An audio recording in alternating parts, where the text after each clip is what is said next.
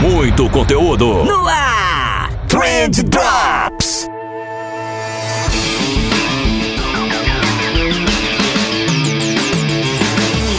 Salve social media, salve empreendedor, salve ouvinte! Tudo bom com vocês? Eu espero que sim, porque comigo tá tudo ótimo, tá tudo maravilhoso, tá tudo corrido que é uma desgraça, cara. né? Até por isso que eu tenho vacilado aqui nos programas. É, provavelmente vai ser tudo meio que assim por enquanto, né? Pelo menos até a Black Friday aí, porque essa época vocês sabem, né? Eu peguei alguns projetos para executar, tem curso novo da agência de bolso saindo do forno também. Então tá aí um mini caos na minha vida, mas logo a gente volta com a programação normal. É, de qualquer forma, de um jeito ou de outro, o episódio que eu preparei aqui para vocês hoje vai ser super bacana, porque a gente vai falar de eleições americanas, mas a gente gente não vai falar de eleição americana de um jeito chato, de um jeito político, mas sim olhando, né, pelo aspecto da retórica, do ponto de vista estratégico da comunicação, como que foram as abordagens dos candidatos, que aprendizados a gente pode tirar disso tudo. Cara, é, é um episódio da hora. Vai ser um episódio muito legal. Fica comigo aqui que eu tenho certeza que você vai curtir. E falando em gostar, tem mais um episódio aí que eu sei que eu tenho certeza que você vai curtir demais, que é da MLabs, cara. A MLabs a gente fala que toda semana deles, é a melhor ferramenta para gestão de redes sociais que esse mundo já viu. Eles lançaram também o um aplicativo para Android recentemente, né? Eu acho que eu cheguei a comentar aqui com vocês. E agora eles lançaram também o um aplicativo para iPhone, cara.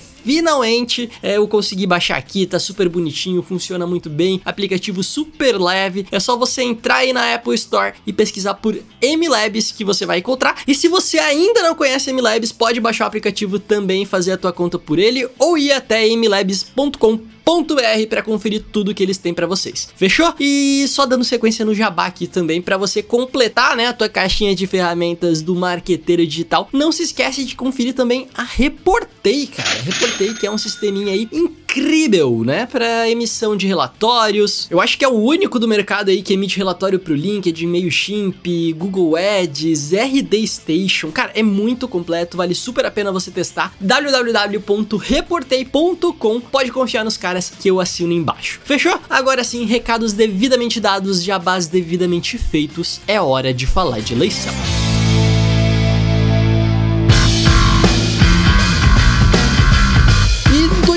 2020 é isso aí, né? Como se não tivesse pouca treta rolando, os Estados Unidos aí também é, me colocam uma eleição no finzinho do ano que é para fechar o caixão de vez, né?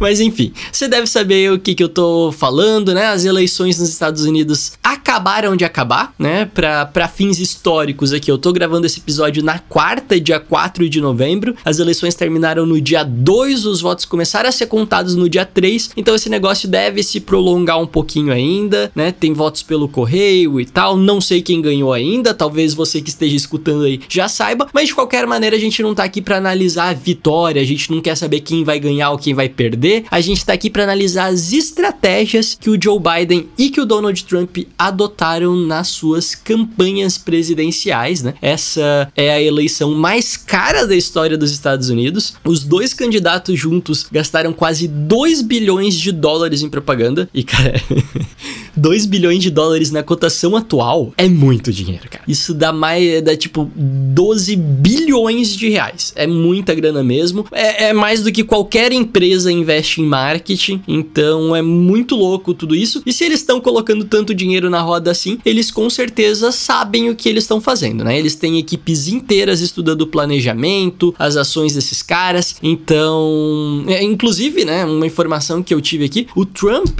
ele tem mais de 100 pessoas só no time de digital dele, cara. Então o negócio é super complexo. E o que eu vou fazer nesse episódio é basicamente resumir para vocês qual foi a abordagem que cada um deles adotou e o que, que eu acho que é interessante, né? E, e, e principalmente o que, que a gente consegue aprender disso tudo, né? Eu acho que dá para aprender alguma coisa com uma campanha dessa escala. É, mas vamos lá então. O primeiro ponto interessante pra gente levar em consideração aqui é que o Joe Biden, né? Se a gente compara ele com o Trump, falando de presença digital, o Joe Biden é um peixinho, cara. O Joe Biden é um peixinho. Ele tem ali 5 milhões de seguidores no Instagram, 12 milhões no Twitter, 3 milhões no Facebook Facebook, é, que, que óbvio, é, é, um número extremamente considerável, né? Muita gente. Mas quando a gente compara com o Trump, o Trump tem 23 milhões no Instagram, tem 87 milhões no Twitter e tem 30 milhões no Facebook. Né? Então, se a gente estivesse falando só do alcance orgânico, o Biden já teria levado uma surra, né? É, mas, obviamente, isso não é a única coisa que conta. Isso, na verdade, só era um indicativo de que o Biden precisaria gastar muito mais que o Trump para alcançar uma audiência legal, né? Para fazer uma boa campanha e gastou. E gastou de fato. O Biden gastou 995 milhões de dólares nessa campanha, quase um bilhão sozinho. E o Trump gastou 674 milhões, 300 milhões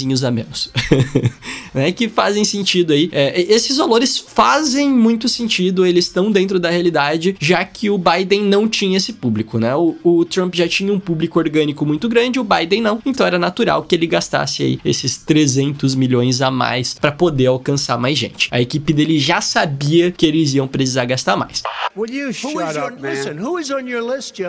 Mas beleza, esse era o cenário inicial, né? Eles partiram daí e agora como que as coisas se desdobraram a partir desse momento? Cara, todos os dois candidatos tinham equipes de marketing, óbvio, mas a equipe do Trump era muito maior e tava muito mais tempo com ele, né? O Trump, vocês devem saber, ele é um cara de negócios e tal, né? Empresário, super famoso. Então ele já tem um pessoal que tá com ele há muito tempo, né? Há muito tempo. Ele é o atual presidente, então todo o time de comunicação dele tá muito mais entrosado e muito mais acostumado com as loucuras do Trump, né? Já o Biden não. O Biden ele tinha uma equipe muito mais modesta, mas que fez um negócio interessante. Eu gostei da, da estratégia do Biden, né? Essa equipe dele, que entendia do contexto, que fez o planejamento, que trabalhou na estratégia e tal, eles começaram a fazer vários treinamentos e cursos lá nos Estados Unidos, recrutando voluntários. Então, se você era um designer que curtia as ideias do Biden, por exemplo, você podia se candidatar para ajudar os caras de graça. Se você era um editor de vídeo, a mesma coisa. Se você era, sei lá, um redator, você podia fazer isso. E aí você passava por um curso que eles iam te dar para te mostrar qual era o tom da campanha, qual era o planejamento, metas, etc. E aí, obviamente, né, essa equipe principal ali ficava responsável pela aprovação desses conteúdos, por é, veicular o, os anúncios mais importantes e tal. Mas enfim, tinha um time de, de voluntários grandinhos por trás ali, dando um suporte, dando um peso para essa campanha, né? Porque a campanha foi de fato gigantesca, né? Astronômica. E quando a gente para para colocar essas coisas na ponta do lápis, tudo tudo isso faz a diferença, né? Mas vamos lá, a estratégia deles então. O Biden, se você abrir aí o Instagram dele agora, é, você vai perceber que ele focou em uma abordagem muito mais emotiva, né? Ele trouxe uma pegada de amor, de positividade, ele falou muito de coronavírus, né? Então ele tava ali sempre demonstrando compaixão com os falecidos e tal, o que eu acho que foi uma escolha bem assertiva, cara, porque o Trump, ele meio que tentou o oposto, né? E a equipe do Biden sabia que, que ele ia ir por essa linha. Porque o Trump, ele é um cara muito porradeiro. Então toda a campanha do Trump foi baseada em tentar desacreditar o oponente dele, né? Em usar aquela retórica do inimigo em comum, em acusar a China, né? E falar que, que o, o Biden era um velho gagá e não sei o que. E a gente sabe que essas coisas funcionam, cara. Ele tem o eleitorado dele, isso dá voto. Inclusive o New York Times parou para analisar, né? E 62% dos anúncios anúncios que o Trump rodou foram atacando o Biden diretamente. Né? Então ele foi, é, ele partiu para uma estratégia super agressiva. É, o Biden também atacou o Trump, né? Mas numa porcentagem bem mais baixa. 7% dos anúncios do Biden foram com ataques diretos ao Trump. Então, nesses números dá pra gente ter uma noção de como foi o tom dessa disputa, né?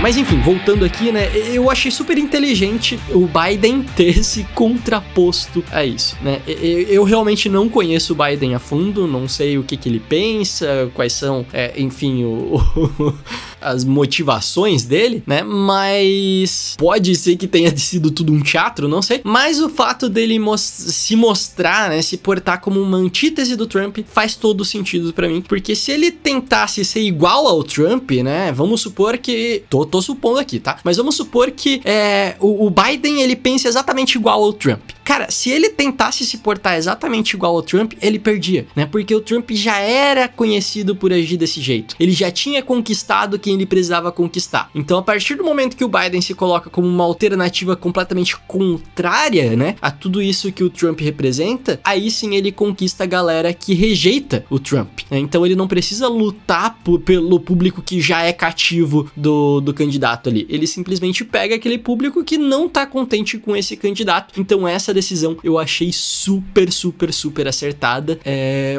Uma outra coisa que difere bastante as duas campanhas também são os canais que foram escolhidos pelos candidatos. Então, tinha a campanha do Biden rodando em tudo quanto é canto, cara. No Twitter, Instagram, Facebook, TikTok, YouTube, no Camel, Camel acho que é assim que fala, né? Camel, que é um site onde as pessoas podem comprar mensagens de pessoas famosas. É tipo aquele manda salve do Jovem Nerd, sabe? É, enfim, o Biden apostou também em jogos online. É, ele, ele, fez umas ações bem interessantes no Animal Crossing, na Twitch, no Reddit. Então dá para perceber que a campanha dele foi muito mais pulverizada. Né? Então um, dos responsáveis pela campanha do Biden, inclusive do Partido Democrata ali, ele disse que a ideia era justamente que o Biden fosse onipresente. Né? Eles queriam que ele tivesse em todo lugar, que as pessoas escutassem as ideias que os democratas tinham para passar em qualquer lugar, o que mais uma vez faz todo sentido, porque ele precisava que mais gente conhecesse ele. Então a campanha do Biden foi uma campanha muito mais baseada em alcance e frequência do que a do Trump, né? É, porque todo mundo já conhece o Trump. As pessoas precisavam entender quem era o Biden. Então sim, eu acho que foi uma boa escolha pulverizar essa galera. Já o Trump, ele focou no público que meio que já era ali aquela patotinha dele, né? Ele usou bastante as redes sociais mais padrões, então Facebook, Instagram, Twitter e YouTube. E a decisão que eu acho que foi a mais inteligente do Trump nesse sentido foi direcionar muitas pessoas pro aplicativo dele, né? Ele fez um aplicativo próprio de campanha. No aplicativo dele você podia ler notícia, ver plano de governo, aqueles videozinhos que ele faz e tal. E aí o Trump conseguia na plataforma própria dele falar o que ele quisesse, zero interferência externa, alcançando toda a base sem algoritmo. Para ele que já tinha uma audiência muito grande, eu acho que não tinha solução melhor que essa. Funcionou muito bem, lembrando que nos Estados Unidos é, é diferente daqui, né? O voto é facultativo,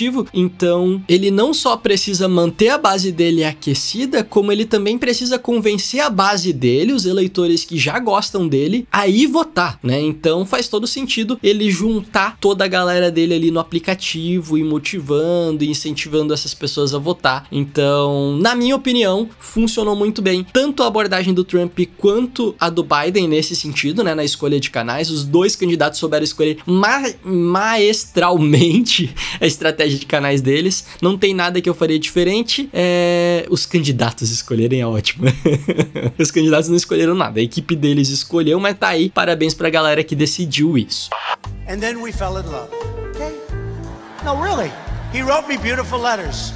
É, e um ponto que eu acho que teve uma abordagem parecida nas duas campanhas, mas que tiveram execuções diferentes, foi o uso dos influenciadores. Né? Então, ambos os partidos usaram aí macro, micro e nano influenciadores nas campanhas, como a gente já esperava que fosse ser. E aí, no que diz respeito aos macro influenciadores, que é aquele pessoal muito grande, né? Que todo mundo conhece, é, são celebridades, são youtubers gigantescos e tal. Nesse caso, caso, eu acho que o Biden levou uma vantagem é, bem grande. Tem uma matéria no G1, inclusive, eu vou deixar linkado aqui, é, mostrando quais as, são as celebridades que apoiaram o Trump e quais são as celebridades que apoiaram o Biden. E aí o Biden ganha de lavada, né? Ele realmente teve muito mais apoio do, do da indústria artística ali, dos atores, músicos, etc. E os macro influenciadores do Trump já eram muito mais aquela galera de YouTube, alguns canais canais conservadores, né? Alguns podcasts grandes, né?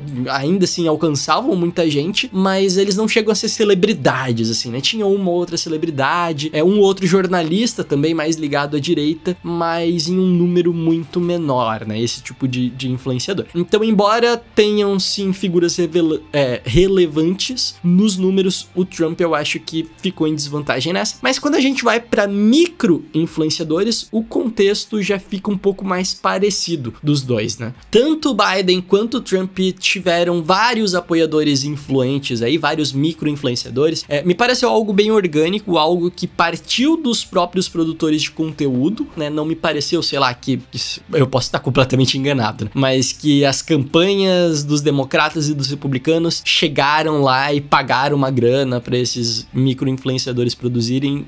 Enfim, posso estar errado, mas eu acho que não foi isso que aconteceu. Alguns desses influenciadores entraram na campanha mesmo, né? Fizeram vídeos que foram veiculados, inclusive, nos anúncios dos candidatos. E foi bem parecido, cara. Bem parecido. Utilizaram muitos youtubers, é, alguns TikTokers, uma galera no Reels também produzindo conteúdo. Então eu acho que foi bem parecido essa questão de micro-influenciadores. E quando a gente analisa os nano-influenciadores, né? E nano-influenciador, caso você não saiba, é basicamente qualquer pessoa. Hoje em dia, qualquer pessoa tem o poder de influenciar qualquer pessoa. Então, nano-influenciador é basicamente como que você trabalha para que a tua base faça propaganda para você. E aí, nesse ponto, eu acho que o Trump levou uma vantagem também. Ele soube trabalhar um pouquinho melhor isso, até porque ele já tinha uma base construída, né? O Biden é um cara. Vai lá. O Biden é um cara que não tem muita carisma, né? E aí, justamente por isso, ele também não tinha muitos ali seguidores, ele não tem pessoas apaixonadas pelo Biden e tal. Então fica difícil ele achar os multiplicadores da palavra dele, né? Diferente de, por exemplo, se a gente pegasse o Obama, né? Embora o Biden tenha sido o vice do Obama, o Obama é uma figura muito carismática, é, assim como o Trump, né? Pro bem ou pro mal, eles são figuras que eles conseguem é, agregar muitas pessoas ali, né? Muito, eles conseguem juntar uma legião de fãs. o Biden já não tem esse perfil, então é muito mais complicado dele conseguir gerar esses multiplicadores da palavra dele, né? É difícil uma pessoa vestir a camisa do Biden e sair pra rua e falar que adora as ideias dele e tal. É, é complicado. É complicado e eu acho que é uma questão de carisma aí mesmo, né? Então as pessoas estavam votando no Biden, talvez muito mais por ser contra o Trump do que a favor do cara. E aí isso diminui a força que ele tem de criar esses pequenos influenciadores, que é a galera que vai fazer o boca a boca, que é quem vai espalhar a ideia. E aí no caso do Trump fica mais fácil porque ele já tem os minions dele, é um público super fiel, não dá para discordar. Então nesse requisito aí, eu acho que ponto pro Trump, mas deu pra gente ver aqui, né? E, e a minha ideia com esse conteúdo, com esse podcast aqui, era basicamente dar um panorama geral para você de como as duas campanhas se a, ah, comportaram, justamente porque elas foram muito equilibradas, cara. Isso se refletiu, como eu falei para vocês, eu não sei ainda o resultado da eleição, né? Eu tô gravando isso antes de ver qualquer resultado, mas as prévias ali das eleições, enquanto eles começaram a apuração dos votos, estava tudo muito disputado. Assim como foi muito disputado também durante a campanha. A campanha foi muito equilibrada, cara. Então eu acho que todos os dois candidatos deram passos muito certeiros em, em direção ao objetivo que eles queriam conquistar. Pessoalmente, e é minha opinião, eu acho a campanha do Biden uma campanha muito mais. Como que eu posso dizer isso sem parecer que eu tô comprando um lado? Mas ela é uma campanha que, que me agrada um pouco mais, né? Como eu falei, a campanha do Trump ela é uma campanha muito mais agressiva, é uma campanha de confronto. E eu não gosto desse estilo de propaganda. Eu não gosto de fazer marketing desse jeito. Eu acho que existem maneiras mais inteligentes. Como a campanha do Biden focou mais no emocional, eu acho que foi uma campanha um pouco mais inteligente. Agora, se isso vai fazer diferença lá no final, nas urnas ou não, é, eu ainda não sei. Vocês que estão aí no futuro, talvez vocês já saibam. China. China. China. China. China. China. Mas fechou, gente. Era isso que eu queria passar no episódio de hoje para vocês, um episódio super rápido, um episódio que está no YouTube também. Um episódio que está no YouTube, então se você quiser ver o meu rosto enquanto eu falo, ver as minhas expressões e tal, você pode conferir no nosso canal do YouTube que eu vou tentar aí, na medida do possível, jogar os drops para lá também. Fechou? É isso aí, espero que vocês tenham gostado e a gente se vê na próxima semana. Valeu! Trendcast, um oferecimento MLabs. Toda a gestão das suas redes sociais em um só lugar. Trendcast, uma produção da agência de bolso, edição BZT.